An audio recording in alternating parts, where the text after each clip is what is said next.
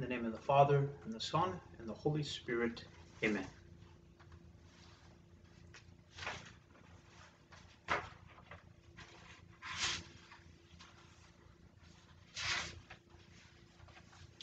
We will begin with the prayer, Soul of Christ. Soul of Christ, sanctify me. Body of Christ, save me. Blood of Christ, inebriate me. Water from the side of Christ, wash me. Passion of Christ, strengthen me. O good Jesus, hear me. Within thy wounds, hide me. Permit me not to be separated from thee. From the wicked foe, defend me. At the hour of my death, call me, and bid me come to thee that with thy saints I may praise thee forever and ever. Amen. So now we will begin our spiritual exercises. And we begin with what St. Ignatius refers to as the principle and foundation. And these are very important because, as the name indicates, they are that from which the rest of the meditations depend. We are laying the groundwork, and we will even refer back to uh, many of the things that we consider in the principle and foundation. Um, so it's, it's very important to, to remain in the meditation that we're considering, not just for this one, but for all of them. That the spiritual exercises, um, there is a process, but it um, it is very good for us to stay in the meditation and not to you know try to read ahead. So we will read in paragraph 23 of the exercises, we will read the principle and foundation. It says, Man is created to praise, reverence, and serve God our Lord, and by this means to save his soul. The other things on the face of the earth are created for man to help him in attaining the end for which he is created. Hence, man is made Hence, man is to make use of them in as far as they help him in the attainment of his end, and he must rid himself of them in as far as they prove a hindrance to him. Therefore, we must make ourselves indifferent to all created things, as far as we are allowed free of choice and are under no prohibition. Consequently, as far as we are concerned, we should not prefer health to sickness riches to poverty, honor to dishonor, a long life to a short life, and the same holds for all other things. Our one desire and choice should be what is more conducive to the end for which we are created. And so it is a very short, concise paragraph that St. Ignatius gives us. But it is true wisdom. The person has true wisdom who understands the difference, the distinction between who is God, who is man, and who are the other creatures that he has created. This is true wisdom to know the difference between these three. And so for this meditation, we are going to ask for a special grace. It is the grace to know what is the end that I have been created for. Again, it is very simple. What is the purpose? What is the end for which I have been created? And it has everything to do with how do I act in front of God? and how do I act in front of the other creatures? So I will say something very quickly about the structure of the exercises. The structure of the exercises is something that is very helpful for us because it allows us, it gives us the freedom to um, spend our time, our efforts in obtaining the fruit of the exercise. So we don't have to worry so much about uh, you know, do I know how to pray or all, you know, these other things because the exercises, they pretty much take care of that. So with each exercise, we will be going through more or less the same structure. we will begin the meditation by preparing our minds. Um, then we will consider the material for that particular meditation, and then we will end the meditation. So, to begin the exercise, we will always have the same what we call a preparatory prayer, and it is paragraph 46. It's found in paragraph 46. The preparatory prayer I will beg God our Lord for the grace that all my intentions, actions, and operations may be purely directed to the praise and service of His Divine Majesty. So we will begin with this, the preparatory prayer, that my whole person may be directed to, to the glory of God. And then we will use the imagination again to prepare ourselves to consider the material.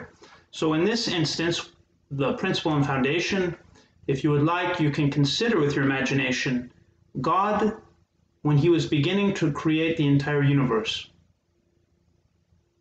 When he was there in all of his power, all of his omnipotence, and decided to create from nothing.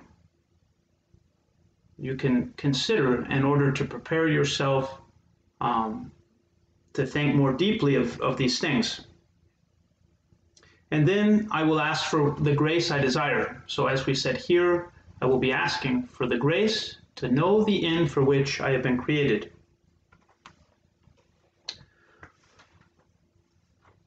In order to help you, I will offer some points, some points for your meditation. This is always um, to keep in mind, though, that the main point is to, to gain the fruit. So I will offer these points. You are free to use them if they're helpful. If not, you can meditate on a particular um, aspect of the scripture, or other things. But these, these points will be considering who is God? Man is created to praise, reverence, and serve God our Lord, and by this means to save his soul, as Ignatius says. Man is made for God. It is not the other way around. God is not made for man. Man is made for God. So let us consider in greater depth this being, this infinite being that we refer to as God. Knowing that God exists is a natural fact that comes to man for many reasons, which we do not have time here to discuss, but for many reasons, there are attacks against the existence of God. And even if there are many people that, that still believe that He exists, these many wrong ideas that are circulating, they can, and many times they do, violence to our idea of God. Maybe I believe in God, but perhaps I have a tainted or a watered down idea of who God is. The era of agnosticism, this error says that it is impossible to demonstrate God's existence. It says that the existence of God is beyond our experience. So, agnosticism, it doesn't deny that God exists, but it says it is impossible to know God. It says, man can't know God with certainty. So there's this, this solemn refusal to say anything positive about God. We cannot know God with certainty. What happens if someone thinks that God may exist? If they only say that it is a possibility, this person quickly becomes indifferent. He risks becoming indifferent to the question of God. He risks becoming lost in his own limited ideas. These are the words of Father Cornelio Fabro. He says that to exclude God from the picture means that a person will become absorbed and lost within himself.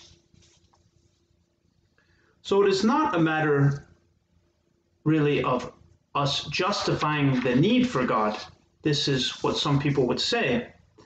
The existence of God is something that is natural to man, something he can know with certainty. If God is denied, it is the creature that suffers. It is not God who suffers if we deny him. He exists, he is a reality. But if God is known, and even more if he is known with greater certainty, again, it is the creature that benefits. In 1870, at the First Vatican Council, the Church made the interesting but very important affirmation that God's existence can be known with certainty by the light of natural reason. And you might expect the church to be arguing a point about revealed truth or about theology, about what is written in the Bible, these type of things. But in this instance, the church was defending the natural capacity of a human being to know God's existence. The definition that God can be certainly known by the light of our intellect by the way that we interact with creatures in the world, this was deemed necessary because of the widespread error that the process of human reasoning can reach the certainty of God's existence. So people were doubting that it was possible for us to reach the certainty of God's existence. And so the church, it was necessary for the church to affirm that even without the gift of faith, we can know with certainty that God exists. He is a reality. Now, it is presumed that you believe in God, otherwise, you would not be taking the spiritual exercises. But it is also necessary that we check our idea of God, perhaps even purify our idea of who God is. What are my ideas of God? Do they resonate with the principle and foundation? The principle and foundation that man is created to praise, reverence, and serve God, and by this means to save his soul. And so during this meditation, it could be a very nice prayer to many times circle back around to this petition asking many times throughout the meditation that you may receive the grace to know the end for which I have been made, which will always have something to do with the omnipotence, the, the reality of God. St. Thomas Aquinas, he gives an interesting observation about the final end of man. He says, Man is directed to God as to an end. But the end must first be known. Some truth can only be known when God reveals this truth. There are other truths that man might discover on his own, but it was to man's advantage that he be given divine revelation. If God had left man to his own strength, truth, that truth that is necessary for man to find his end, truth would only have been known by a few and only after a long time and with many errors mixed in between. Man's whole salvation depends upon the knowledge of truth. So St. Thomas he notices here that revelation is not something that God had to give. It is a gift, the gift of revelation. Many times in the retreat, we will reference parts of Scripture. All of these are a gift. that assist man in knowing with greater clarity, with more confidence, gaining this knowledge that helps him to journey to his end, to reach God, to reach his perfection, to reach true happiness. All of these things that God is assisting and helping man to find the truth and also to find Him.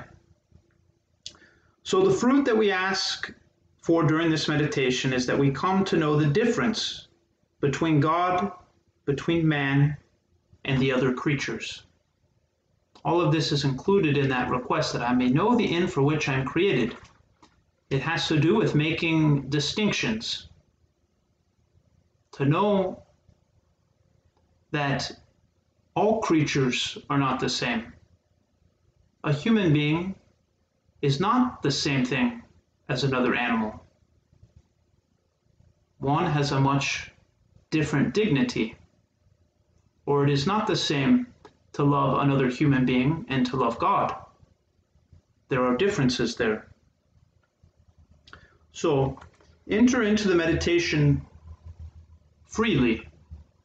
Be very patient with yourself. Do not rush when you are considering the points. The most important thing is to gain that fruit of that insight to who God is, to know the end for which I've been created.